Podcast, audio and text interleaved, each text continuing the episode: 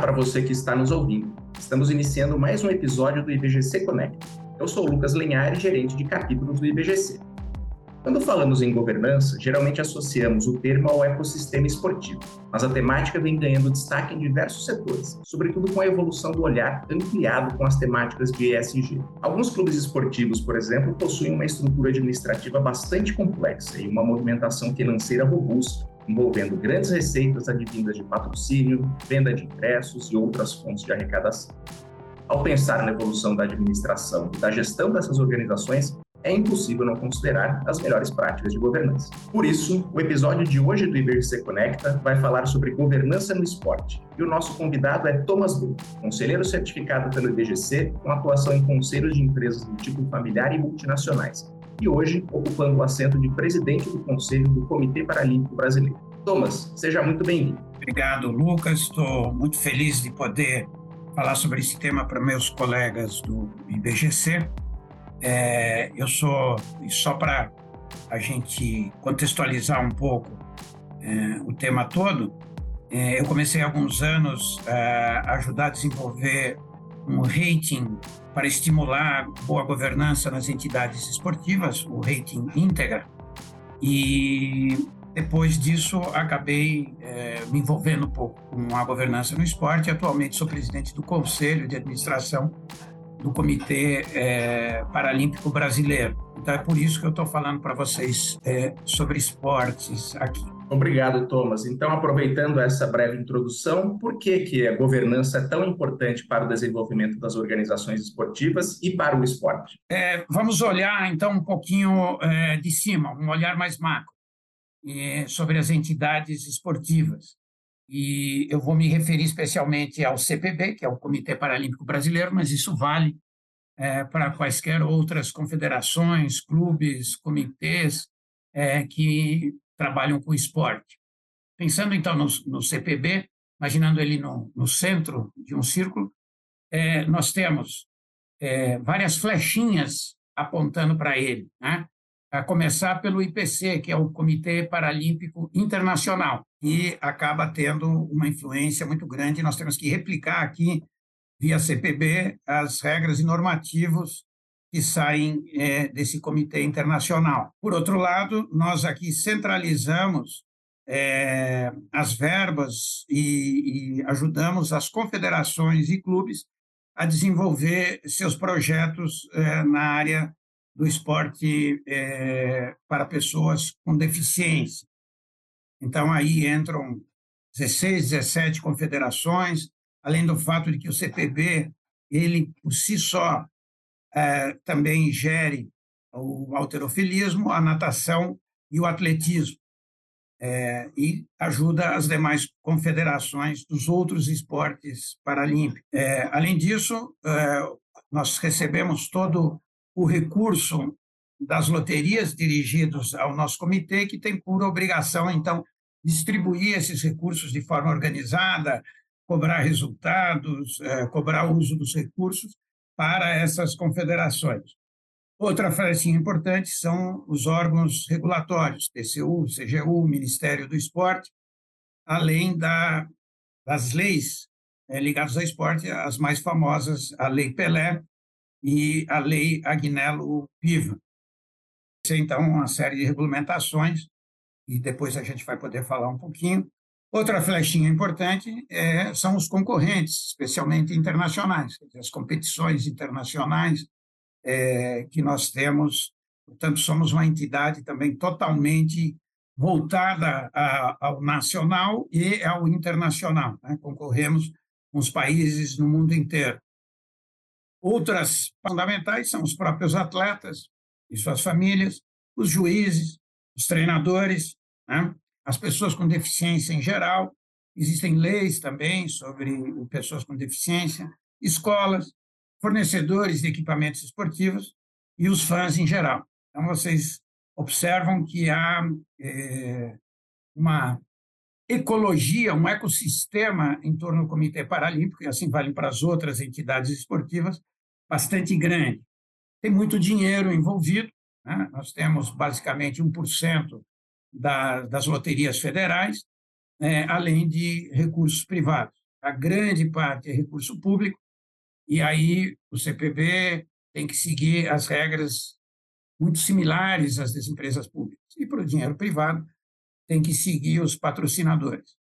Ah, vocês percebem por aí que é um emaranhado complexo, e quando a gente pensa em empresas privadas, é, temos algumas diferenças. As principais é que, é, ao contrário das empresas privadas, o CPB e os demais é, é, entidades esportivas não têm um dono, são entidades é, associativas, talvez até mais complexo do que uma empresa que tenha dono ou vários donos. E a segunda é que não visamos uh, ao lucro, né? mas precisamos ser sustentáveis. Acho que essa diferença nem é tão grande. É, mas se eu fosse é, resumir tudo isso, acho que nós somos tão ou mais complexos é, que uma empresa privada quando falamos de governança corporativa. Tudo isso tem que ser administrado com processos, com gestão de talentos, com muita tecnologia, orçamentos, é, muito dinheiro que passa, controles internos, compliance. E, então, vocês percebem por que é que a gente precisa, e muito, é, de governança corporativa também nas entidades esportivas. É, com o volume de recursos e agentes envolvidos, é? com essas linhas de reporte e interação bem definidas, fica claro mesmo a necessidade de uma atenção para a temática de governança, Thomas. E a partir disso, então, quais seriam as iniciativas que você acredita que podem ser propulsoras de mudanças que realmente precisam acontecer na prática e aí considerando sobretudo a nossa realidade brasileira? Bom, a gente sabe que a, a governança, se deixada por conta por auto-iniciativa, ela é mais difícil. Isso acontece quando há uma fraude, uma crise muito séria. Nas entidades esportivas, isso é um pouco mais acentuado, porque a gente tem que observar que na base estão atletas né, e que, então, sobem é, nas suas atividades e nos rankings, mas não necessariamente têm alguma formação. Então, as entidades esportivas é, têm um, uma distância maior ainda de gestão e de governança corporativa. A gente aprendeu muito é, com a Lei Pelé. Né? Essa lei é de 98 e eu quero aproveitar homenagear o nosso rei, né? deixou esse legado também, que é menos falado, foi ministro do esporte, e deixou a Lei Pelé, que foi fundamental é, para a implantação da governança corporativa. A, a Lei Pelé, então, de 98, portanto, bastante recente, já obrigou é, a vários aspectos que nós prezamos no IBGC, todos os pilares, inclusive. Por exemplo, os mandatários máximos das entidades esportivas agora só podem ficar até quatro anos com um mandato renovado. Antigamente ficavam 20, cinco anos, é, né, eram praticamente os donos, já que as entidades não tinham dono nenhum, é, e a lei diz que se você quer receber recurso próprio, é, recurso público, perdão, você tem que realmente ter mandato com limite, uma só renovação, tem que ter conselho fiscal, precisa prestar contas, é, demonstrações financeiras anuais, acesso a todos os interessados a todo esse material, então muita transparência, é, equidade, fala em, em, aspectos democráticos, por exemplo, os atletas têm assento em todos os órgãos é, colegiados, então vocês percebem que prestação de contas, transparência, equidade estão muito presentes é, já desde a Lei Pelé, que foi uma revolução é, no mercado esportivo brasileiro. Depois veio a Lei Agnello Piva, em 2001, que dirigiu esses recursos da loteria. Então, é, o CPB recebe aproximadamente 1% dos recursos das loterias, e esse dinheiro, essa financiabilidade do esporte ajudou muito ao desenvolvimento é, das categorias esportivas no Brasil, tanto do Olímpico como do Paralímpico. Né? É, então, essas leis são muito importantes né, é, para o desenvolvimento é, da governança, assim como a, a Lei 6404 na, na área corporativa, a lei das estatais, sempre precisa, Lucas, de iniciativas que vêm é, de fora para ajudar a, a fomentar a, a governança. É, também são importantes políticas públicas, aqui no caso específico do, do esporte, a promoção do esporte infantil. A gente sabe como isso é, inclusivo, como isso ajuda na educação, é, aprender a ganhar, aprender a perder, ajuda na saúde, é, na autoafirmação, que é ainda mais importante para pessoas com deficiência. Então, o esporte ele é muito importante desde criança.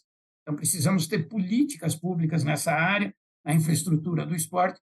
O CPB, por exemplo, né, eu volto sempre ao exemplo que eu estou mais acostumado, nós fazemos é, Paralimpíadas escolares, festivais para crianças, quase toda semana tem alguma coisa, reunimos jovens é, do Brasil inteiro e é, que vão aprender esportes, né?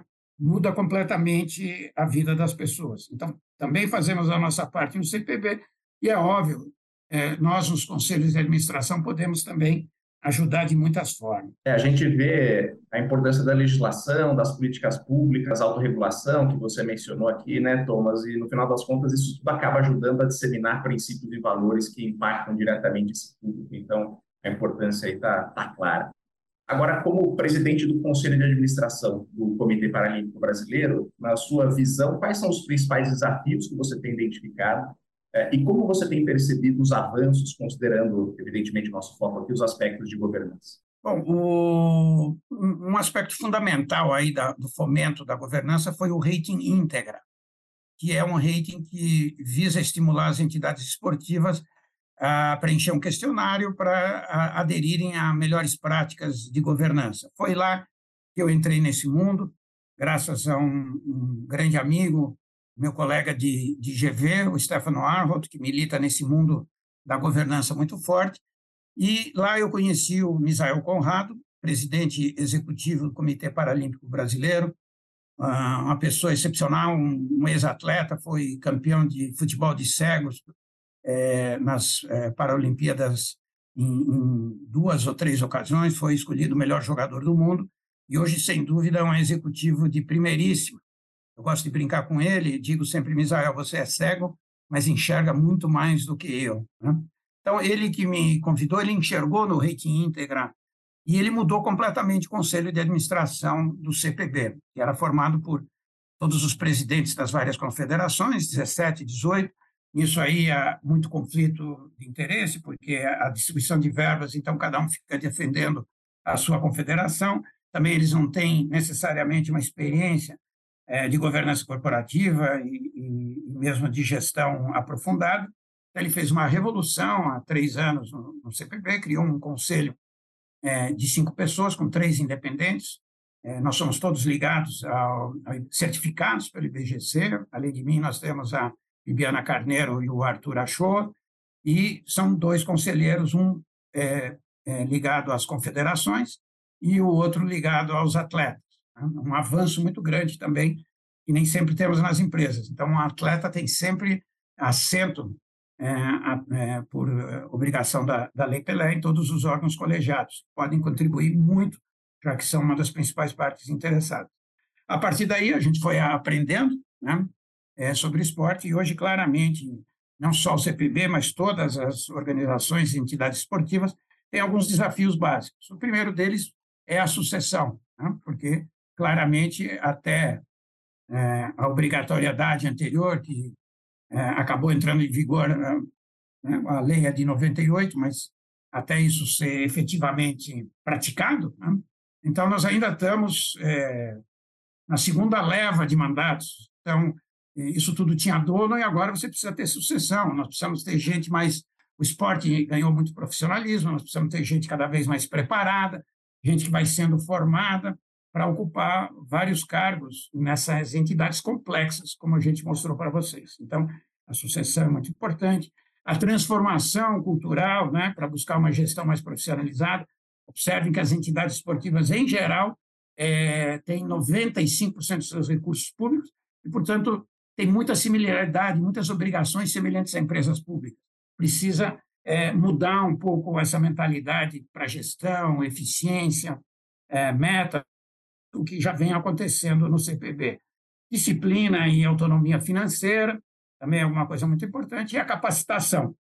Tudo isso todas as entidades têm, e nós no CPB temos algo muito maior que nos move, que é a inclusão na sociedade. Né? Então, nós é, realmente, a, a medalha é só um meio de dar visibilidade a esse grande propósito, que é realmente maravilhoso, de incluir as pessoas com deficiência em todas as atividades é, da sociedade e eles estão perfeitamente habilitados, como todas as outras pessoas, a trabalhar em gestão, a trabalhar em governança, enfim, em todos os aspectos da, é, em todas as atividades humanas. E é isso que é o nosso grande propósito. Todos temas extremamente relevantes do, sobre o viés da governança, Thomas, super interessante. Aqui, para a gente finalizar nesse último minutinho, considerando a sua experiência, qual é o papel dos conselheiros no apoio né, e no monitoramento consistente para que a gente tenha indicadores e metas relacionados à diversidade e inclusão? Nós temos um trabalho como uh, conselheiros independentes,